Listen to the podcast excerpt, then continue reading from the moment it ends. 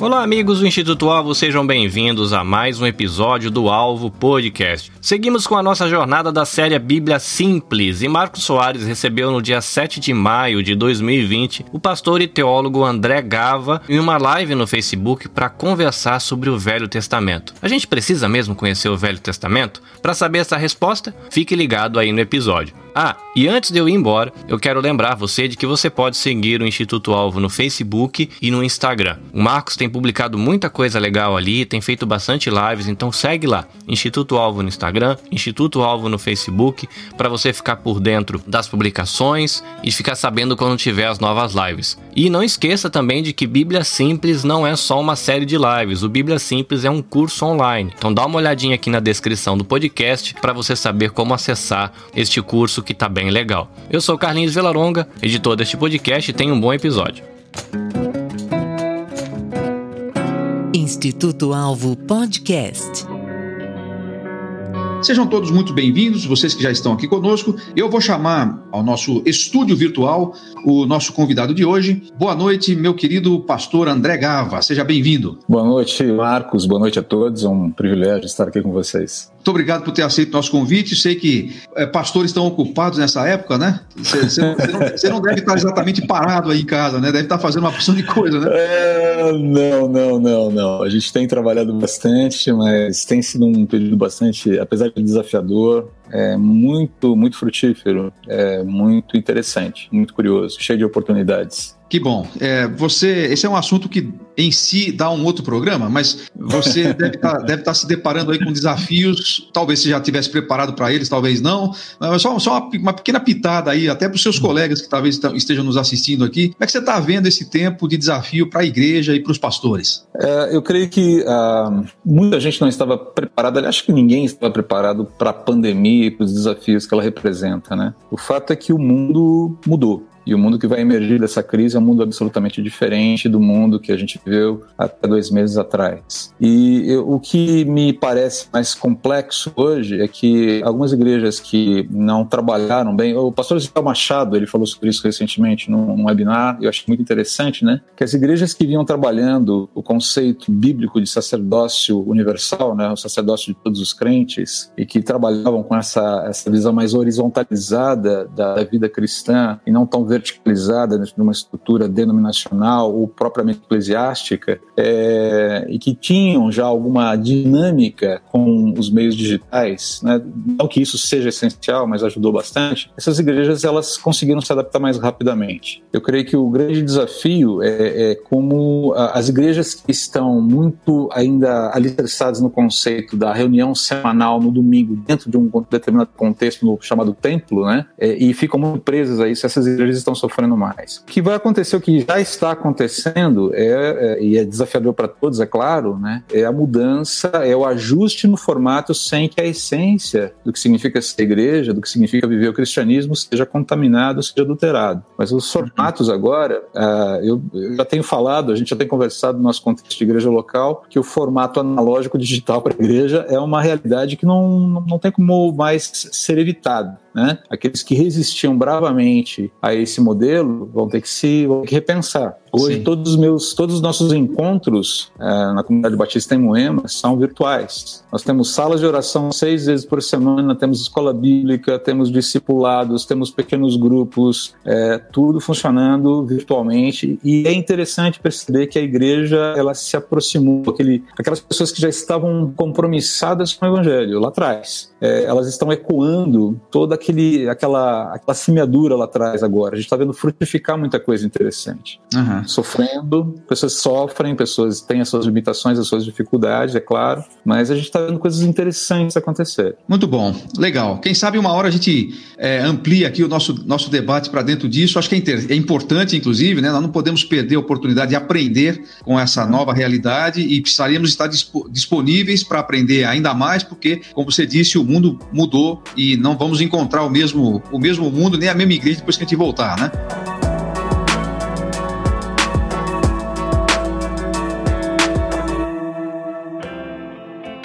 Instituto Alvo Podcast. rapidamente, eu sei que é extenso, mas é, dá, uma, dá uma enxugada aí no seu currículo. O que é que, o que, é que você é? Eu sei que você, conheço você o suficiente para saber que você vai falar que nem meu pai falava. Eu sou um servo de Deus, ele não queria que falasse mais nada a respeito, além disso, né?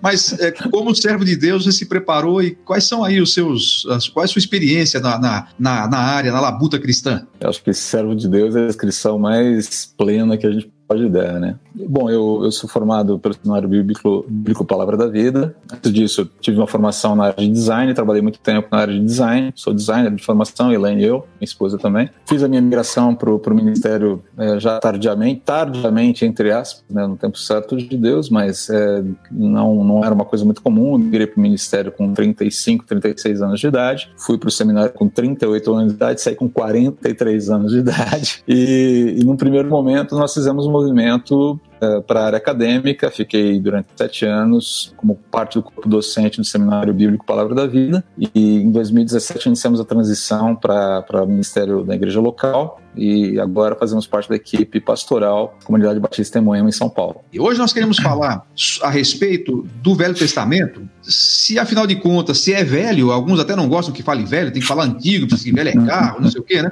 Mas eu vou começar por aí. Eu já vou começar fazendo a pergunta direta, né? Se o Velho Testamento já ficou para trás, para que, que a gente tem que estudar, Gava? Me dê um, me dê um motivo que seja para a gente precisar estudar o Velho Testamento. Eu queria já começar perguntando isso.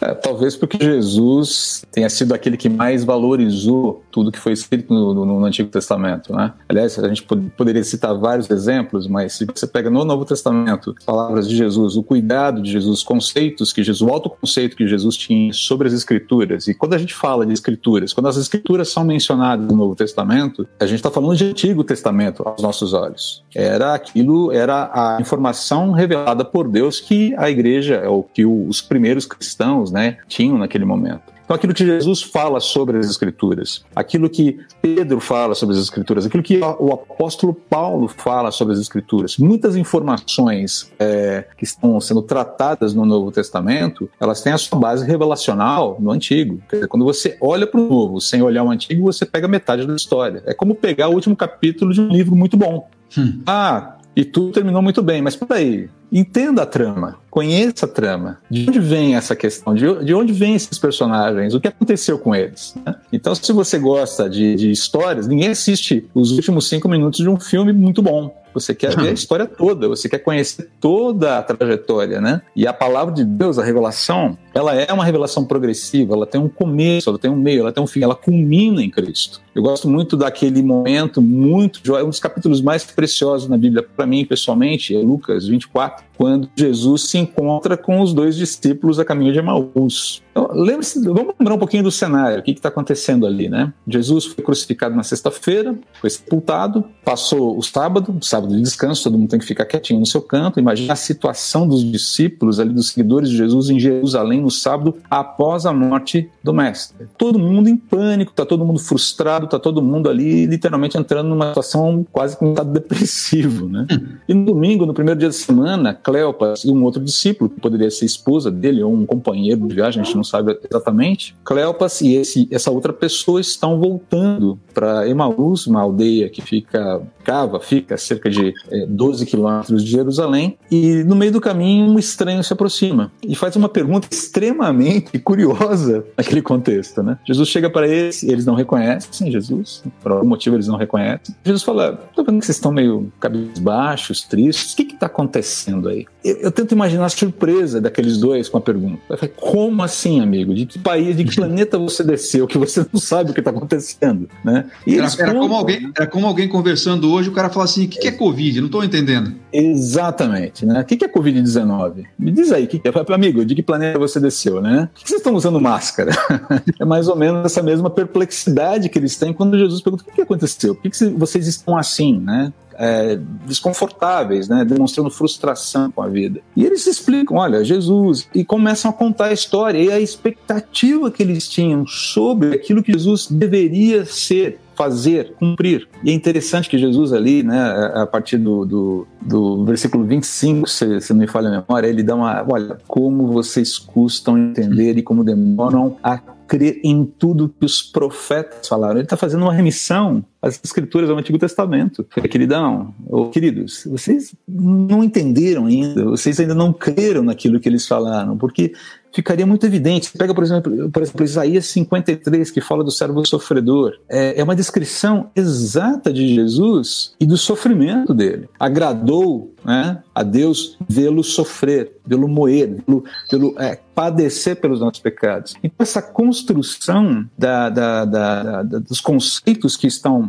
é, vigentes ali, em torno, vigentes não, que, que são reais, que são perenes, que são eternos em torno do Senhor Jesus, de quem ele é, por que, que ele morreu, é, é a finalidade da sua encarnação e tudo mais, estão presentes ali. Né? Se você pega Paulo, por exemplo, falando em 1 Coríntios, capítulo 15, ele diz: ah, Olha, porque eu transmiti para vocês o que eu recebi, que Cristo morreu pelos nossos pecados segundo as Escrituras. Foi uhum. sepultado e ressuscitou no terceiro dia, segundo as Escrituras. Ele não está tirando isso do vácuo do nada.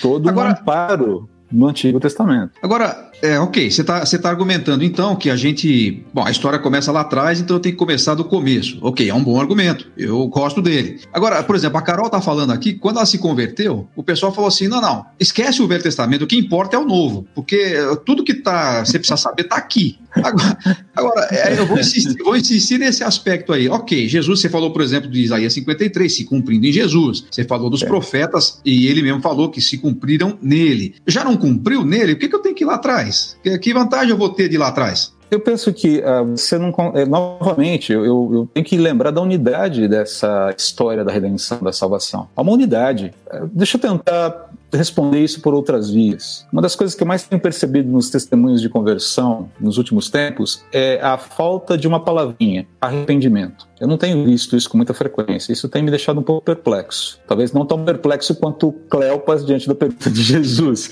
mas é um pouco perplexo. Tá? Eu, não, eu não vejo nas narrativas de testemunho essa compreensão de que eu tenho um grande problema que foi iniciado lá atrás eu sou solidário a esse problema, como, como alguém que pertence à raça humana, eu participo é, involuntariamente desse, desse problema, esse problema me atinge e não há como fugir dele. É, e, e toda a compreensão de que, é, do, do, que esse, esse ruído que entrou na humanidade, lá no capítulo 3 de Gênesis, causou para todos nós. Quando eu começo a entender, por exemplo, que havia um mandato cultural lá atrás, no capítulo 2 de Gênesis, né? Deus colocando o homem como seu, digamos, seu, seu representante nesse mundo, para cuidar desse mundo e usufruir desse mundo eu consigo compreender muito melhor, por exemplo, aquilo que Paulo fala lá em Romanos 8, quando ele fala que a terra está gemendo. Eu consigo entender por que problemas como o Covid-19 acontecem no mundo. É, é, são as respostas da própria natureza à má gestão, ao mau governo do homem. E tudo isso está embutido dentro da história da redenção. Não são coisas desconexas. Ah, então, então é, dizer, novamente, há uma linha aí que vem desde lá de trás. Eu não posso, é, é, novamente, a, o homem precisa de salvação. Eu lembro que há um tempo atrás, alguns anos atrás, há um tempo não, há bons anos atrás, acho que na minha juventude ainda, fizeram uma campanha muito interessante aí, acho que foi inclusive é, é, é interdenominacional, que tinha lá os adesivos, uma literatura e a, a, a, o tema é Cristo é a resposta. Aí alguém chegou um dia e falou, mas tá, qual é a pergunta? qual é o problema?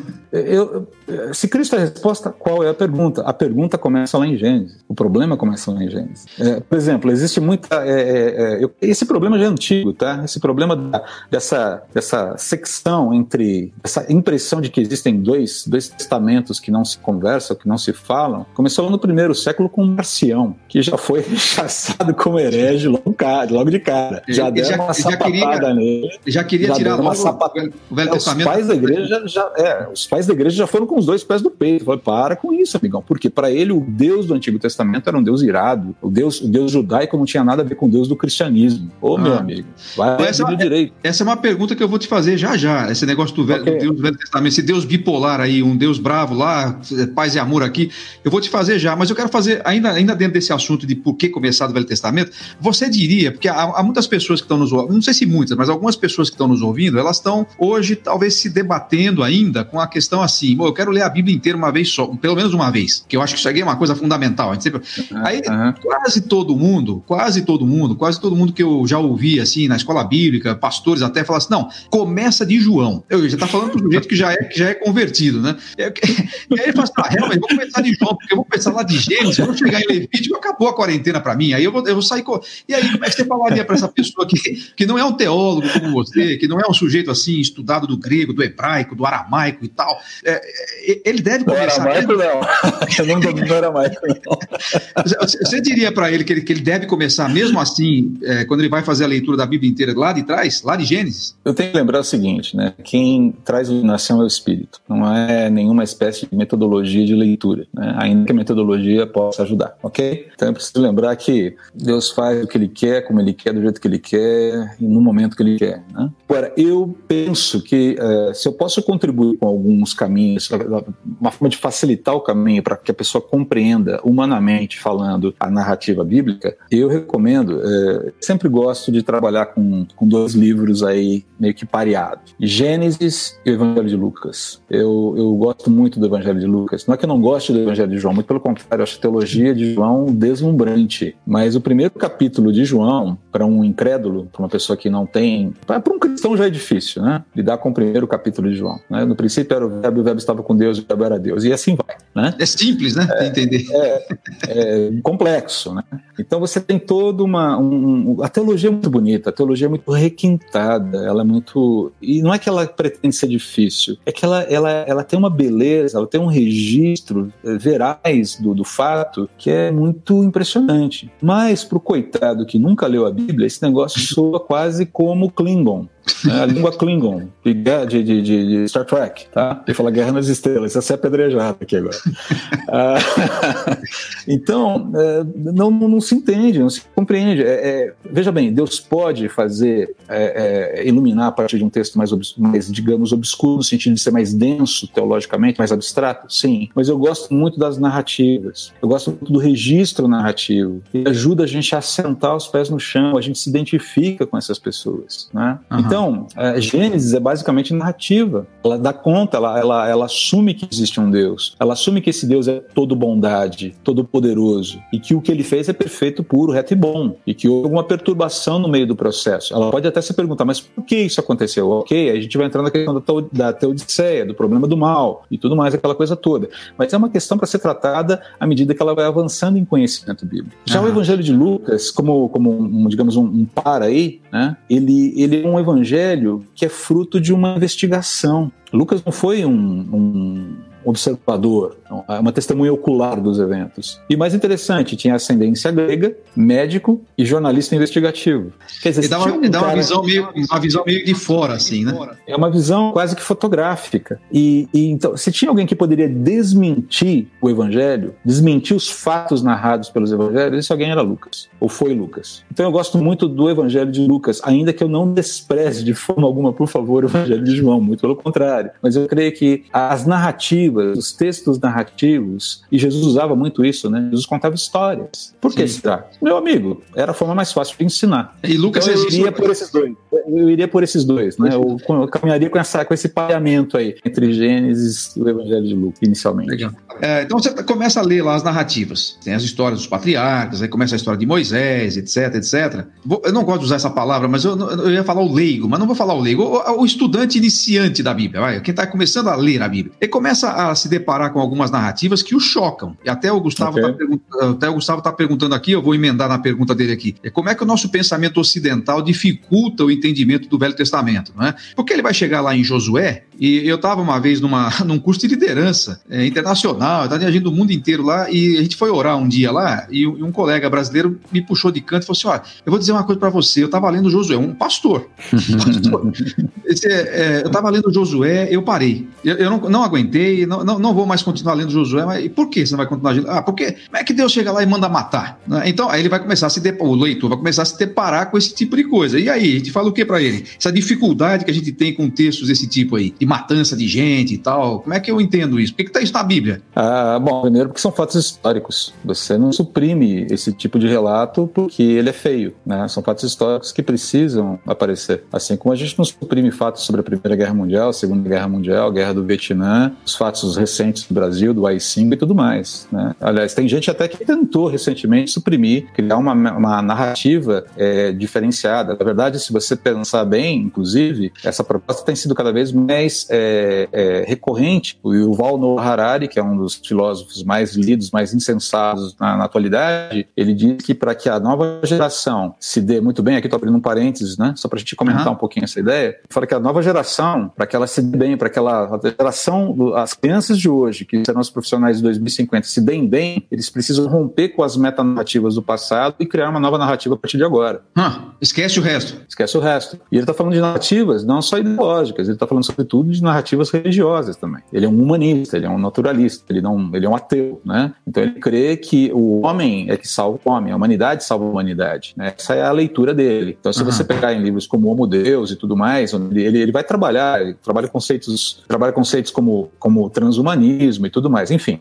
fecha parênteses. Então, a, o fato é que a, você não rompe com a história, ainda que hajam propostas para isso. Eu preciso entender a história, é, é, como se diz por aí, né? Quem não aprende com a história repete os erros contidos na história. Então eu creio que o primeiro ponto, esses, essas narrativas estão lá para nos ensinar alguma coisa. Havia a, alguma irregularidade ali. E que Deus não está querendo ensinar a fazer extermínio de etnias com essas narrativas. Ele está contando uma outra coisa. Agora, é, outra, outro ponto que eu quero, que eu, que eu penso aqui, que a gente. Esse é um assunto bastante denso, não dá para explorar muito, mas assim, alguns pontos que a gente tem que considerar aqui. Primeiro, essas narrativas não podem ser lidas como fatos, como atos sumários de Deus, porque não são. Se você parar para pensar, a, a, promessa de disciplina contra os povos cananeus, que a gente vê lá em Josué, Reis, principalmente Josué, né, finalzinho do Pentateuco e tudo mais, aquela coisinha, início, juízes, né, todo aquela, aquele cenário terrível lá de, de ciclo de falhas e tudo, e tudo mais do povo de Israel e tal. Essa promessa, a promessa de disciplina da parte de Deus para com o povo cananeu, ela era muito antiga. É, por Deus para Abraão cerca de sete séculos antes dessa quebradeira toda começar. Sete séculos. A gente não está falando de pouco tempo, está falando de muito tempo. Durante sete séculos, Deus, de, de alguma forma, estava dando oportunidade para aquele pessoal se, se arrepender, se mudasse de Ele ideia. Fala, se você pega lá Gênesis capítulo 15, né, a partir do versículo 13, ali na sequência, Deus está explicando para Abraão o que vai acontecer. Eu estou tirando.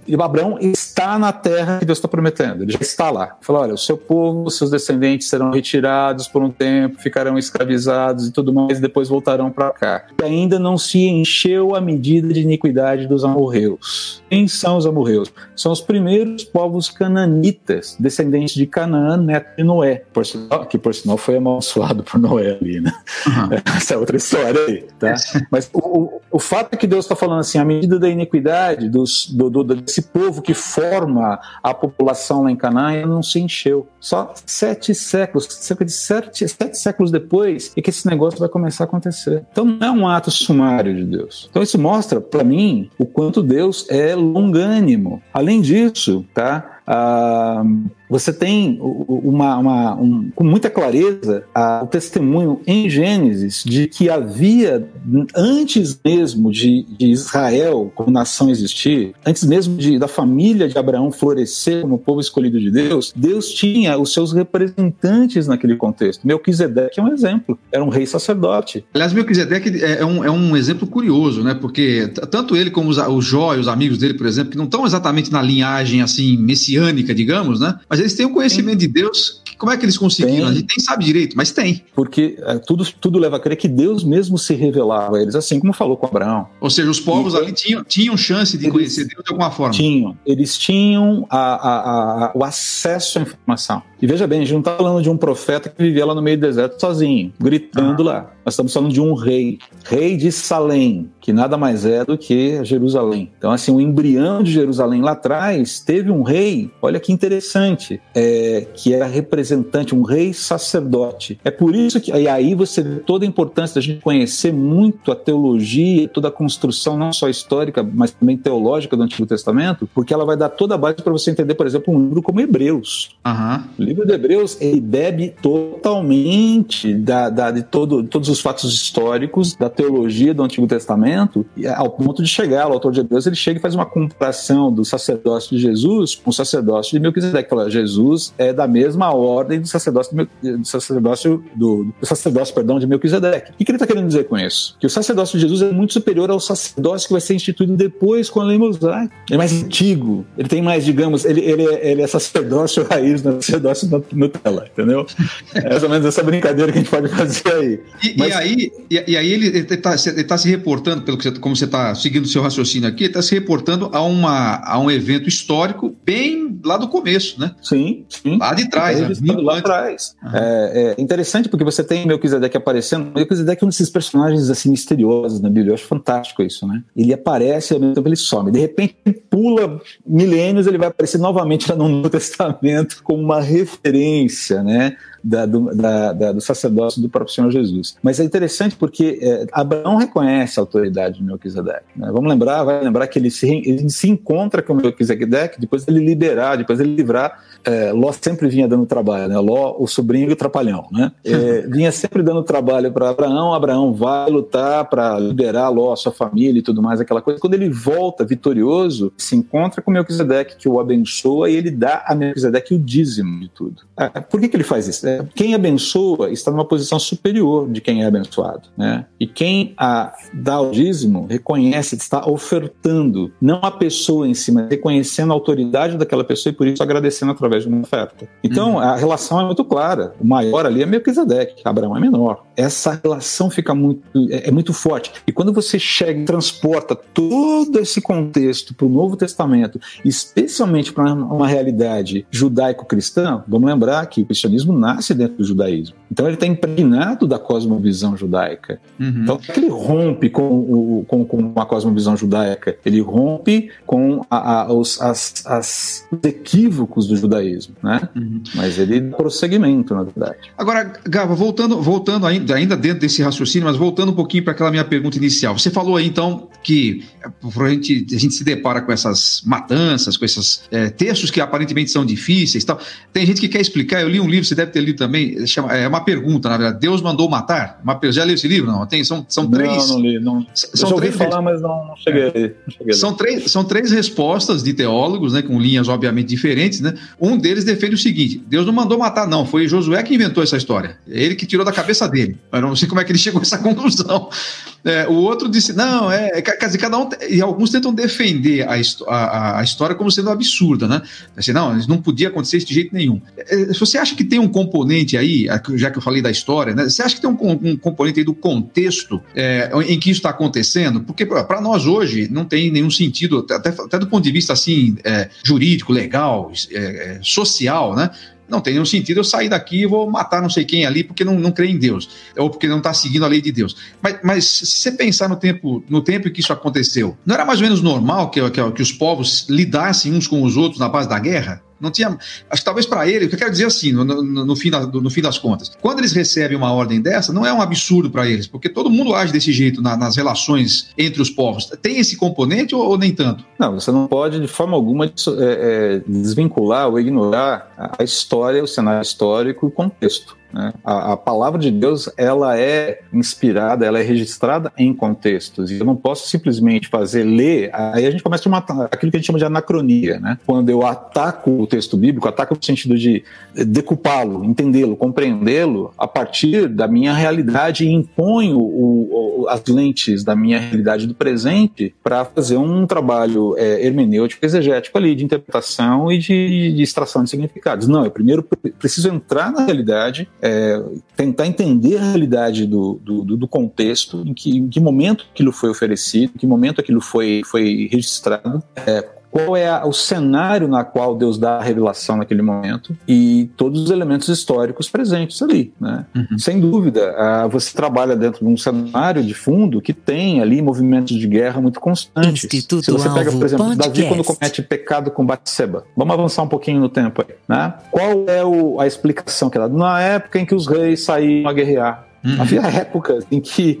essas batalhas se davam, né? Aí tem todo um contexto histórico, tem toda uma a política, a geopolítica da época, ela era trabalhada à base da guerra. Você trabalhava com cidades-estado.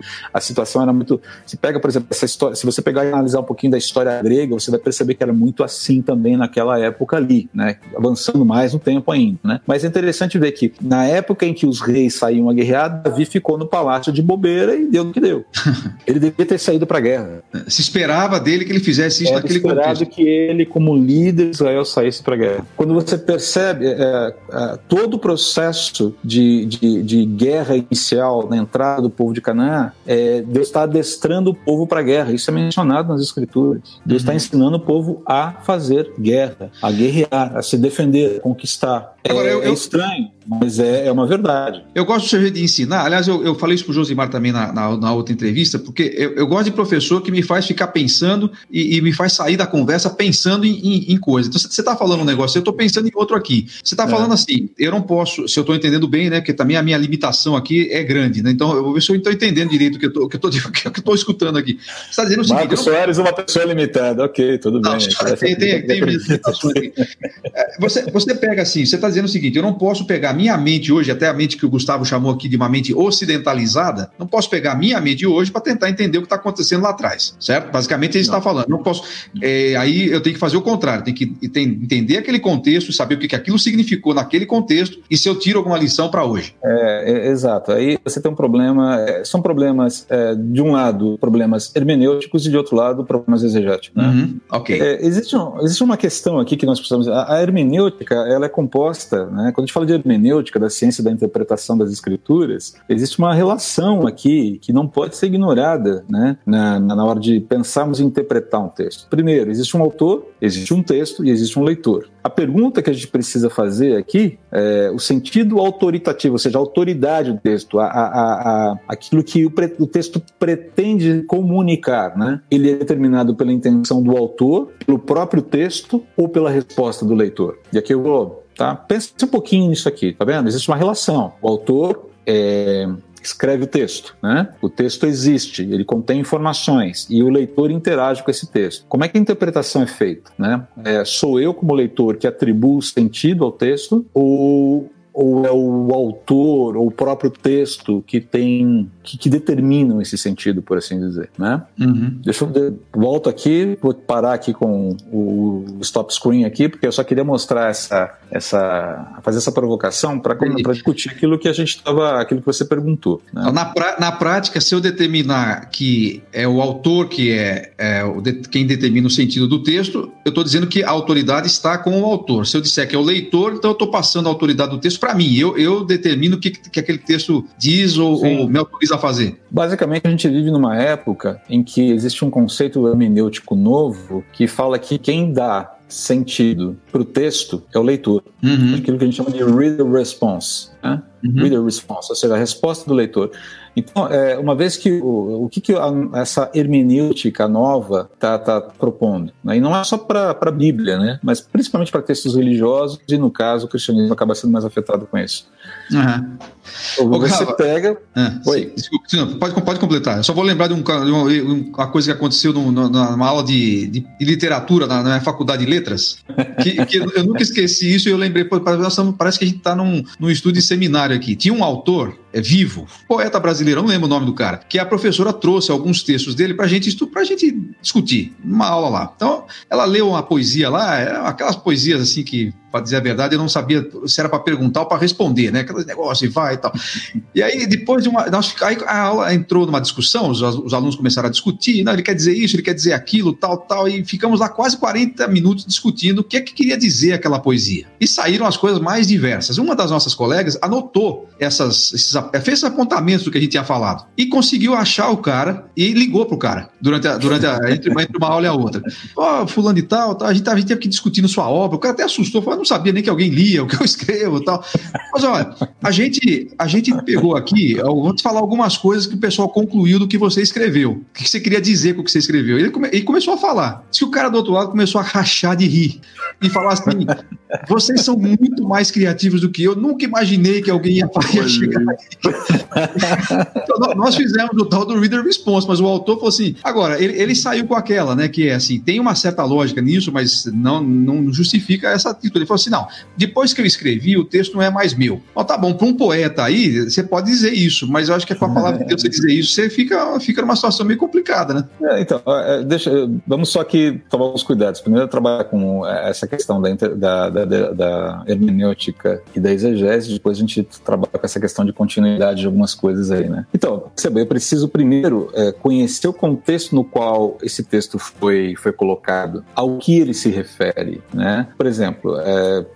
eu gosto de brincar com o pessoal. Você crê realmente que quando Davi escreveu o Salmo 110, ele estava falando de Jesus ali, ele via Jesus ali. ah, claro que via. Disse o Senhor, meu Senhor, assenta também. Eu falei, não é, para Davi não está claro. Não, não, não, eu não creio que Davi, Davi está claro, é um salmo messiânico, refere-se ao Messias sem dúvida alguma. Mas, mas a gente que sabe, a gente que sabe disso hoje, né? Mas eu consigo perceber isso depois de toda a revelação cumprida, ah, fechada. Legal. E Davi, aí, quando da, então, Davi, Davi quando, quando escreveu isso, né, muito provavelmente ele estava se referindo a Salomão. Disse o Senhor, Deus, ao meu Senhor, o rei que vem no lugar dele, que vai. Provavelmente uhum. ele está se referindo a Salomão, que acaba sendo, inclusive, de certa forma, até um tipo de Cristo. Né? É, mas é, é, curioso isso. Né? Então você tem. A, a quem está vivendo aquele momento, então eu preciso ter esse cuidado. É, Lutero falava que você tinha que procurar Jesus em cada canto das Escrituras, né? Mas vamos com calma nessa história aí, né? o problema é que o pessoal acaba achando Jesus em cada canto, né? Até onde ele. Acha, acha, acha até, até na Agora, aproveitando aqui que você falou disso, o pessoal que está fazendo o curso aqui deve ter se identificado com isso, porque uma das coisas que a gente fala numa das nossas, é, das nossas aulas aqui é que você tem que fazer uma observação muito atenta do texto antes de sair tirando lição, né? Senão você acaba. Você acaba sim, né? sim. As Agora, olha, são muito claras na interpretação bíblica. Você sempre parte, você tem que entrar no contexto, você tem que, antes de transportar sentido, transportar ensino, eu preciso fechar todo esse combo aí do significado do texto no seu próprio contexto para o seu leitor original. E depois fazer a transição com muito cuidado. Uhum, né? uhum. E aí que eu digo que tem, você tem elementos de continuidade e descontinuidade. Algumas coisas não são aplicáveis para a nossa realidade hoje. O uhum. pogrom étnico é uma delas. Aquilo está contido dentro de um determinado contexto. É, mas eu, eu eu tenho que tomar alguns cuidados. Então, assim, não, ele, existem elementos de continuidade e descontinuidade. Inclusive, quem quiser se aprofundar nesse assunto, existe um livro muito bom, se não me engano, do John Feinberg, é Continuidade e Descontinuidade, Descontinuidade e Continuidade do Antigo Testamento, uma coisa assim. Tá? Um livro de capa verde, um livro muito bom, muito interessante.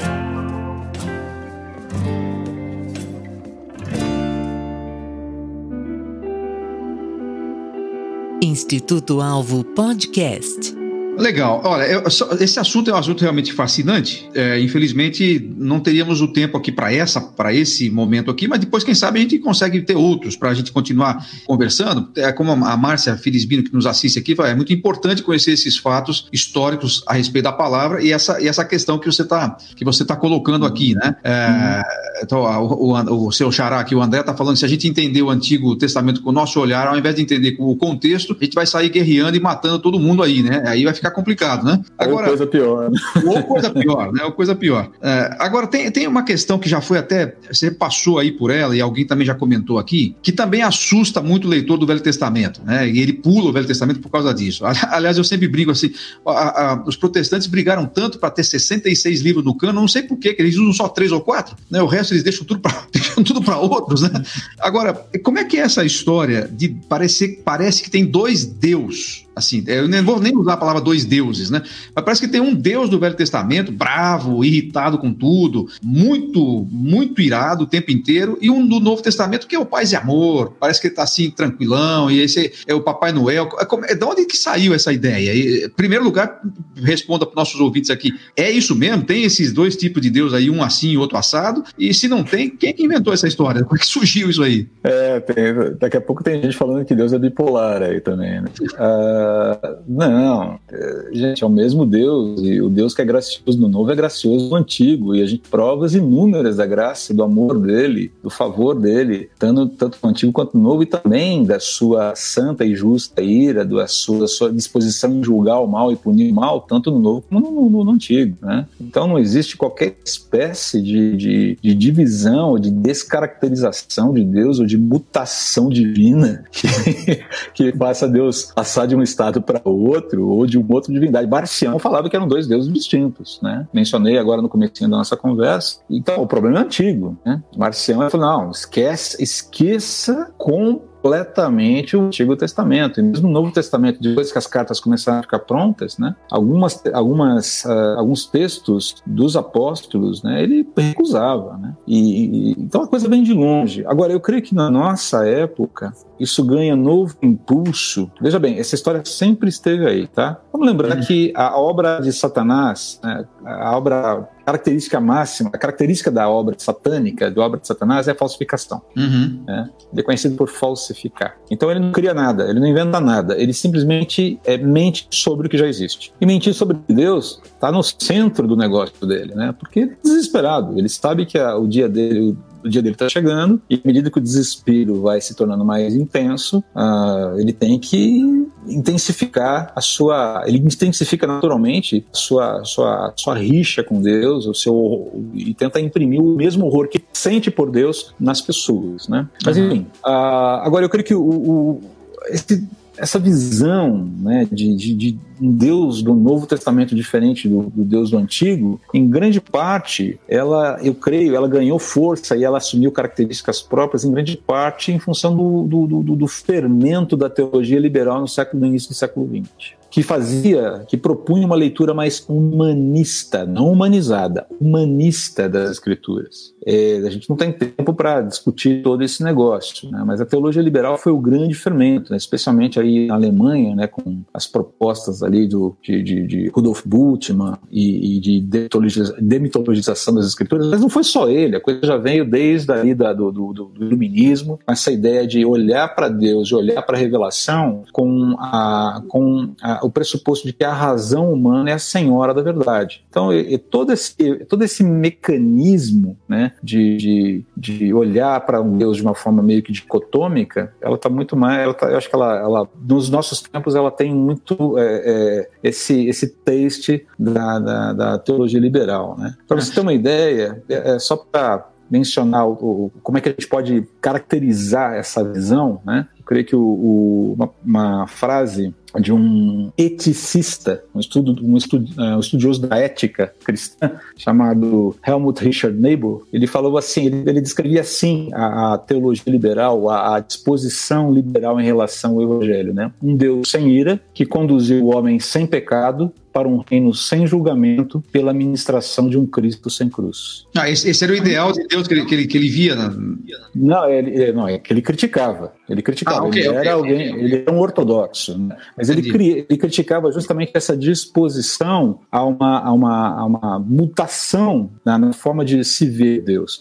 Então essa ideia de a gente trabalha, a gente tem hoje uma, uma disposição também né, na pós-modernidade ou hipermodernidade, como se diz aí, as pessoas são muito muito levadas pelos seus sentimentos, elas querem sentir, né? elas são conduzidas pelo que elas sentem, pelas percepções emocionais que elas têm, e não uhum. pelos fatos em si. Não que as emoções e sentimentos não sejam importantes, mas o, o, ponto todo é que o meu coração, segundo a Bíblia, me engana. E se eu for me deixar levar pelos sentimentos que eu tenho, a chance de eu fazer besteira é muito grande. Não sei vocês, eu, eu, eu, eu não confio muito no meu coração. Né? Então, a, falar de um Deus de amor que não pune, é uma benevolência senil e tudo mais, né, como diria C.S. Lewis, né, é, é, o ideal de muita gente, porque é gostoso você saber que Deus está aí de braços abertos para te receber o tempo todo, sem nenhuma implicação, que vai te custar nada. E a grande verdade é que é, custa, mas não custa. Né? Uhum. O amor de Deus é um amor, é, eu gosto de usar a palavra furioso, né? O amor de Deus é um amor furioso. Ele não é um amor passivo, não é uma benevolência senil, como disse C.S. Lewis no livro Apesar do Sofrimento, ou O Problema do Sofrimento. É, eu falei que o amor de Deus ele é ativo, ele é incandescente, ele é ciumento no sentido correto do termo, né? É, ele, ele, ele não se, ele não fica apático, né? Ele se inquieta no bom sentido, no novo. Quando eu uso esses termos, tente entender que esses se aplicam a Deus e a sua santidade, tá? Então, o amor de Deus é ativo. Se você pega e olha, Deus, o, o, a inquietação, Deus, ele ele está inquieto com, com, com a, a desobediência, rebeldia, tanto no Antigo quanto no Novo Testamento. Pois é. Mas acho que, você tocou, acho que você tocou num ponto, Gaba, que explica muita coisa. Essa semana a gente estava falando no grupo pequeno sobre universalismo, que alguém fez uma pergunta, está estudando Romanos, e alguém citou lá um, um, um amigo nosso aí que é, andou dizendo algumas coisas a respeito disso e tal. E, e alguém perguntou isso, mas de onde é que vem isso, se, se, a Bíblia é tão clara? Eu achei interessante essa colocação e, e, na hora você não conseguia exatamente responder, porque quando você vê alguém negando tão abertamente uma, uma, uma coisa que a Bíblia está falando tão explicitamente, você fica com uma certa fúria também. E aí, né, mas acho que você tocou num ponto aí, porque isso me fez lembrar um, um, até um cara bem, bem reconhecido aí, bem famoso e bem aceito aqui no Brasil, inclusive, é um inglês, né? Não vou falar o nome dele aí, mas é, ele, ele, ele, é, ele era aniquilacionista, o cara, né? Você acha que você vai saber quem é. E, e, a, e a, a, justificativa que ele dava num dos seus livros era essa aí que você falou. E eu não tinha ligado uma Ele falou assim: é para mim, é, é, era essa a expressão, para mim é emocionalmente inaceitável. Era essa a expressão que ele usava. Não era intelectualmente, nem teologicamente, era emocionalmente inaceitável um Deus que pune eternamente. Então você vê, é, a base do cara é o que ele acha, o que ele sente, na verdade. Não é o que ele acha, o que ele sente. Né? Suas emoções fazendo Deus ser o Deus que ele quer. Aí vem aquele negócio: o meu Deus não faz isso, o meu Deus não faz aquilo. Né? É, eu, eu, eu fico sempre muito assustado quando a gente tem esse tipo de posicionamento um tanto quanto arredio, radical, mais feroz, né? Porque, cara, você está defendendo de uma forma muito furiosa um Deus que não é furioso, né? No seu ponto de vista.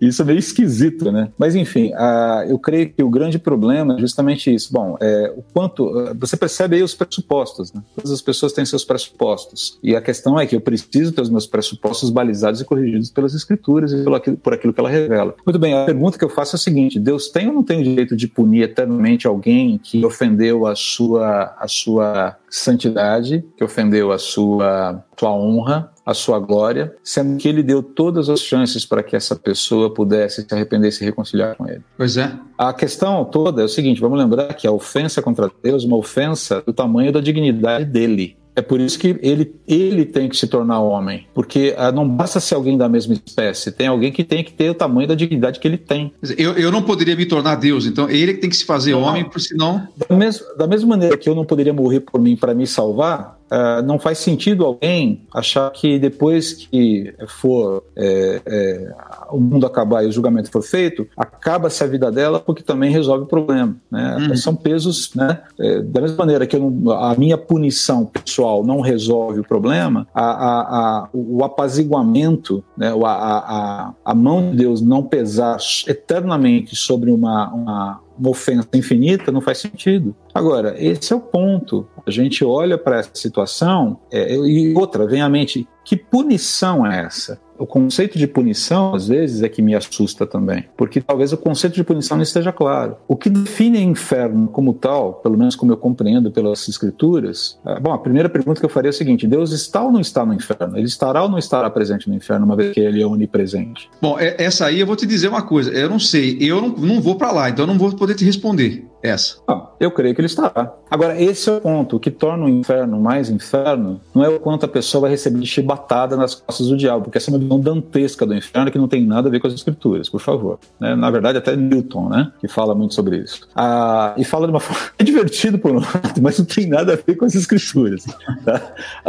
então, essa história do, de, de Satanás lá se divertindo a beça, com um monte de gente caindo no seu caldeirão de azeite fervente, ele dando risada, que nem louco, loucado, aquela coisa. Isso não existe, né? Satanás ele vai ser a, a alma mais atormentada, a alma no sentido do ser mais atormentado no, no, no inferno. E atormentado, e o que torna o tormento eterno mais tormento? Presença indesfrutável de Deus. É isso que faz o inferno ser mais inferno. É a impossibilidade de você desfrutar daquele que agora você sabe, é o único que pode te satisfazer de fato de verdade. Então, o inferno, eu não sei se é tanto uh, uh, um lugar quanto um estado, embora eu creia que as pessoas estarão num lugar ali. Uhum. Tá? Mas o fato é que é, você perceber agora que eterna, você pode ter tudo e você continua sabendo que você não tem nada. É quase como se é, é quase como ter um sorvete delicioso que é, nunca acaba à sua frente e perder o paladar. Não pode, é. não pode desfrutar daquilo, né? Não desfrutar aqui, mas eu não consigo desfrutar. Ô, Gabo, eu já sabia que ia acontecer isso. A gente é, iria ficar com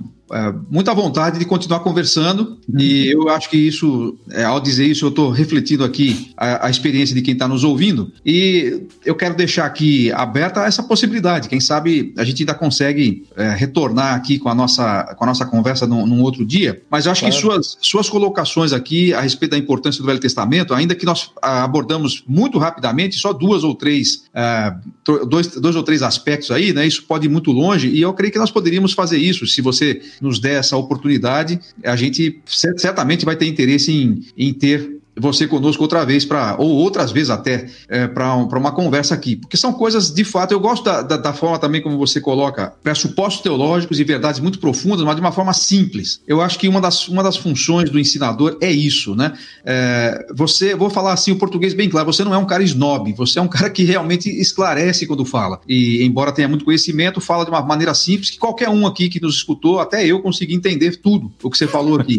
Então, eu acho que isso, isso é muito importante. A gente gente busca isso. Não por acaso, aliás, você, você deve, ter, deve se lembrar disso, que esse material aqui, que chama-se assim, fez parte do meu, do meu trabalho final do, do mestrado lá do PV, né? Eu gosto disso, eu gosto de simplificar, porque a vida já é tão complicada, se a gente ficar complicando mais ainda aquilo que a gente é, tem para esclarecer, fica mais difícil. Né? Então, eu te agradeço por colocar à nossa disposição a sabedoria que Deus lhe deu e o talento de ensinar que Deus lhe deu. Muito obrigado mesmo por, por compartilhar isso conosco. Ah, o prazer é, é meu, o privilégio é meu, eu agradeço muito muito aí a amizade, o carinho, a oportunidade. É, peço a Deus aí que tenha sido proveitoso para todo mundo que acompanhou o nosso papo aqui. Para mim foi enriquecedor. Saio daqui mais, mais sábio um pouquinho, né? É, espero não ter atrapalhado e ter ajudado um pouco. De forma nenhuma. Você só nos ajudou, tenho certeza disso. Eu agradeço aí essa sua disposição. É, agradeço ao pessoal que, que nos assistiu aqui hoje e que está assistindo ao vivo e que vai assistir depois. Aliás, se você assistiu o, ao programa de hoje e gostou, foi abençoado, compartilhe com, com pessoas que possam também receber dessa dessa graça aí da, do, da sabedoria que nos, foi, que nos foi compartilhada. André, muito obrigado por sua presença. Deus abençoe você, a, a sua esposa, a sua família, nos dias difíceis que temos e sempre. Amém, Marcos. Obrigado a vocês também. Um abraço para ti, para Leia, para todos os aqueles os seguidores aí do alvo, né? Deus também renove suas forças, ânimo, ministério, né? Os seus caminhos sejam aplainados aí. Forte abraço. Legal. Pessoal, fica encerrado aqui o nosso programa. Até a próxima. Tchau.